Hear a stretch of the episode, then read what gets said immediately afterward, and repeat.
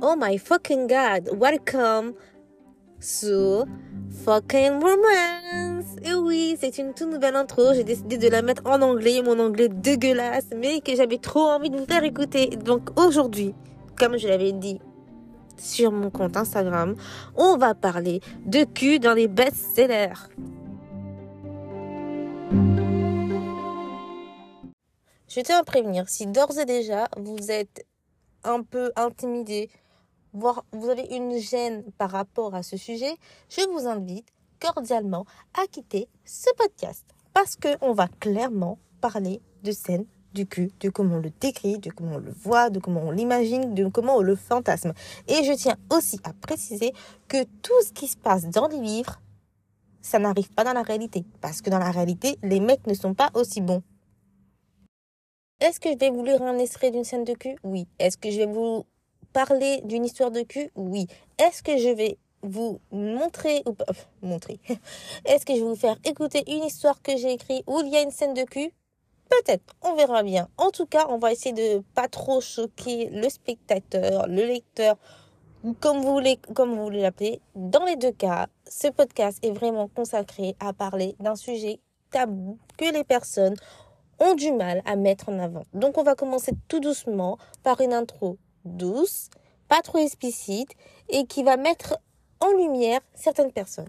Dans les pages infamées des best-sellers romances, la création d'une scène intime est une danse sensuelle entre les mots. L'auteur plonge les lecteurs dans l'univers des émotions brûlantes et des désirs cachés de ses personnages. Chaque détail devient une invitation à partager leur intimité. Les détails sont tissés avec soin, utilisant des métaphores et des images poétiques pour, pour évoquer des sensations subtiles. Les gestes et les regards et les frôlements deviennent des indices du désir qui monte. Les émotions sont cruciales permettant au lecteur de se connecter au protagoniste à un niveau profond. Le rythme est également crucial. Comme une mélodie, il évoque un doux murmure des préliminaires à l'intensité passionnée de l'acte. Les mots deviennent plus audacieux, les phrases plus courtes, capturant l'urgence de l'instant. Cependant, le respect du consentement et le confort des lecteurs ne sont jamais oubliés. Les auteurs talentueux balancent habilement entre sensualité et respect, créant ainsi des scènes intimes qui captivent sans jamais franchir des limites de l'indésirable. En fin de compte, décrire une scène intime dans des best-sellers romances est une délicate chorégraphie verbale symphonie de désir et d'émotions qui fait battre le cœur des lecteurs et les plonge dans une passion de romance. Vous devez vous demander maintenant comment développer ces scènes de cul un peu intimes, de manière poétique et sensuelle. Donc voici 10 astuces qui pourraient vous aider à développer ces scènes. Dans un premier temps, il suffit de développer le personnage. Il faut qu'on se sente proche de lui, comme si on était cette personne. Donc avant d'entrer dans une scène intime, assurez-vous que les lecteurs sont bien connectés émotionnellement au personnage.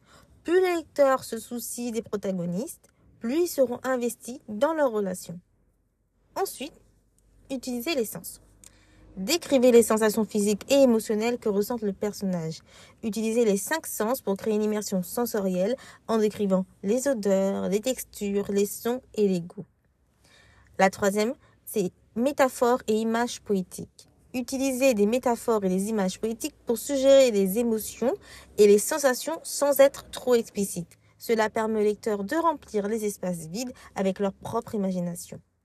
Focalisez sur les émotions. L'aspect émotionnel est primordial. Décrivez les tourments intérieurs des personnages, leurs désirs refoulés et leur vulnérabilité. Les lecteurs doivent ressentir chaque montée et chaque chute émotionnelle.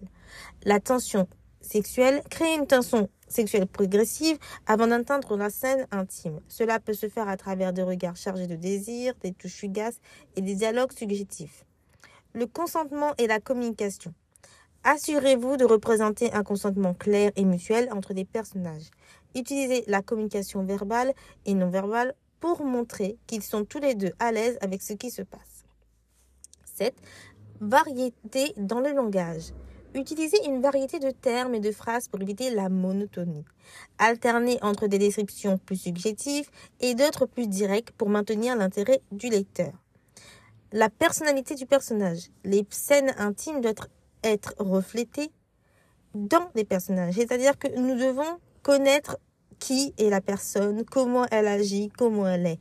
Dans son langage, dans son geste, les actions devraient être cohérentes avec qui ils sont. Le contexte et l'environnement. Intégrer le contexte et l'environnement pour ajouter de la profondeur à la scène. Cela peut aider à renforcer l'atmosphère et à rendre la scène plus mémorable.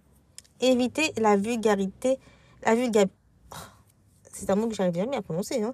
Éviter la vulgarité excessive. Bien que les scènes intimes soient passionnées, évitez la vulgarité excessive. Optez pour des descriptions élégantes et évocatrices plutôt que des détails crus. En fin de compte, la clé pour écrire des scènes intimes réussies est de les aborder avec sensibilité, respect et créativité. Gardez à l'esprit que votre public est l'émotion que vous voulez susciter tout en maintenant une connexion profonde avec les personnages. Alors maintenant, je vais vous lire une petite, une petite histoire vraiment rapide pour vous donner un exemple de ce que, comment décrire une scène de façon progressive et émotionnelle. D'abord, je vais vous présenter les protagonistes qui se trouvent être Mara et Lucas. Mara est une jeune femme au charme discret, avec des cheveux sombres qui encadrent son visage délicat. Son regard est profond, comme si elle porte en elle des secrets qui ne demandent qu'à être découverts. Ses vêtements sont élégants et semblent refléter sa personnalité raffinée et réfléchie. Ensuite, nous avons Lucas, qui est un homme avec un sourire charmeur qui a la capacité de faire fondre n'importe quel cœur.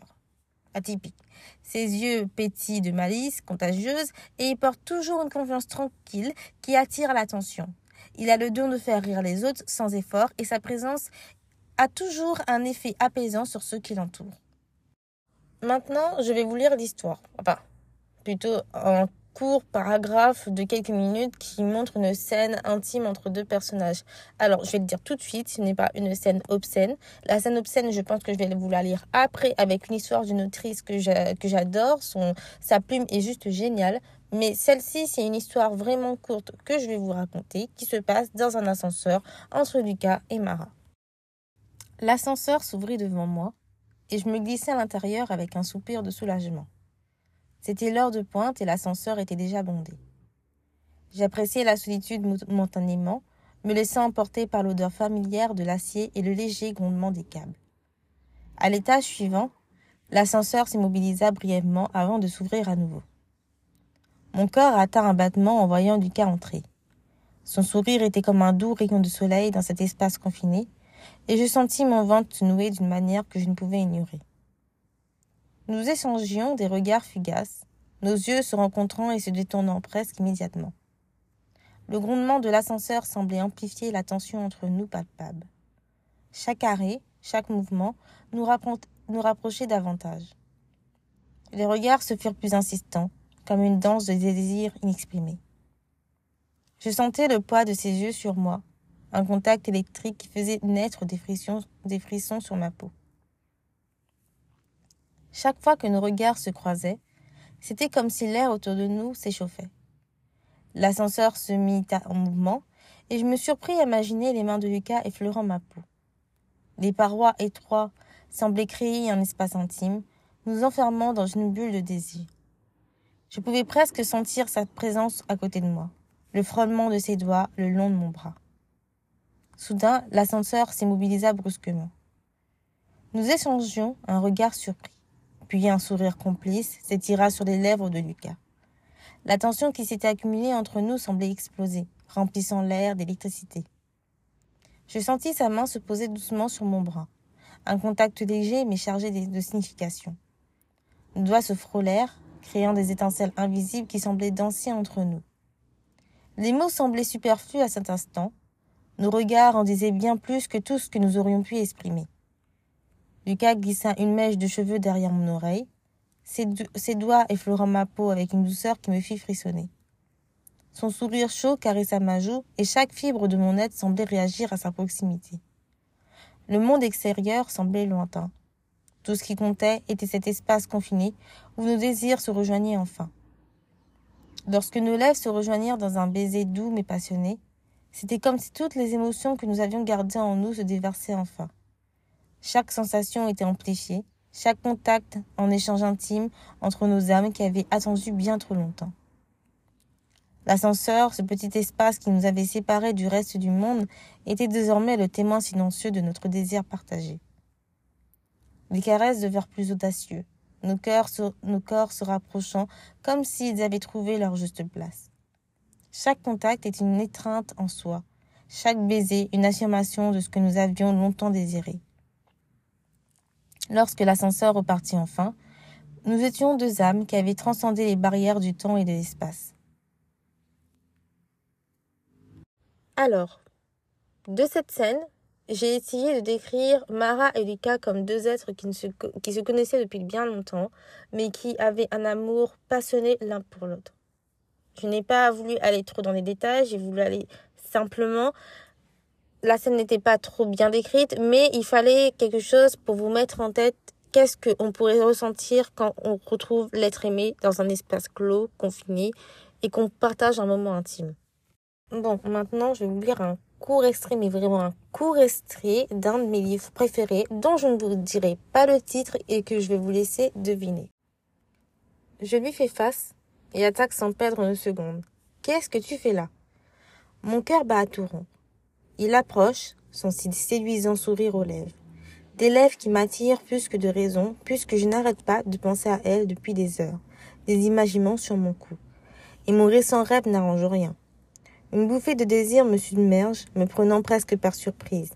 Il porte un jean, un peu usé aux cuisses, un t-shirt noir et son cuir.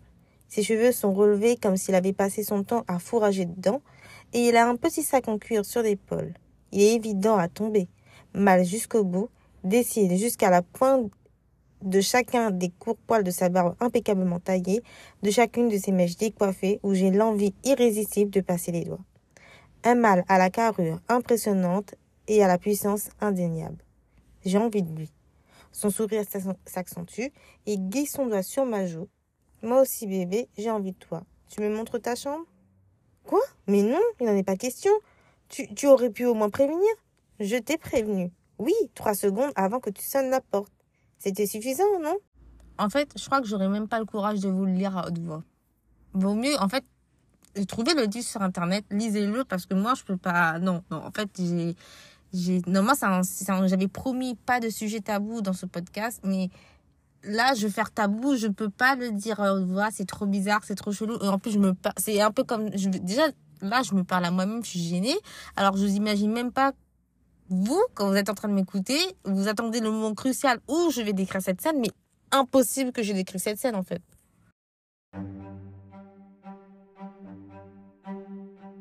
Sur ce, je termine ce podcast.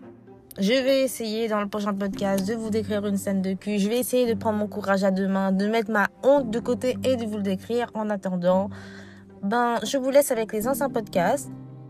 Je vous conseille de relire le chapitre 1 et 2 de Entre deux Enfin, quand je dis lire, plutôt écouter, je vous conseille de, de réécouter l'histoire parce qu'en fait, je vais bientôt entamer le chapitre 3 et le chapitre 3 va être un peu plus profond, un peu plus, un peu plus long, je dirais. Voilà. Donc, euh, on se retrouvera dans le prochain épisode et j'espère que cet épisode-là vous aura plu malgré le fait qu'il y a un manque crucial de cul, que vous n'avez pas eu ce que vous voulez, mais que vous avez eu une partie ce que vous voulez. Donc concrètement, vous avez eu ce que ressent le personnage quand il voit la personne, enfin l'être aimé.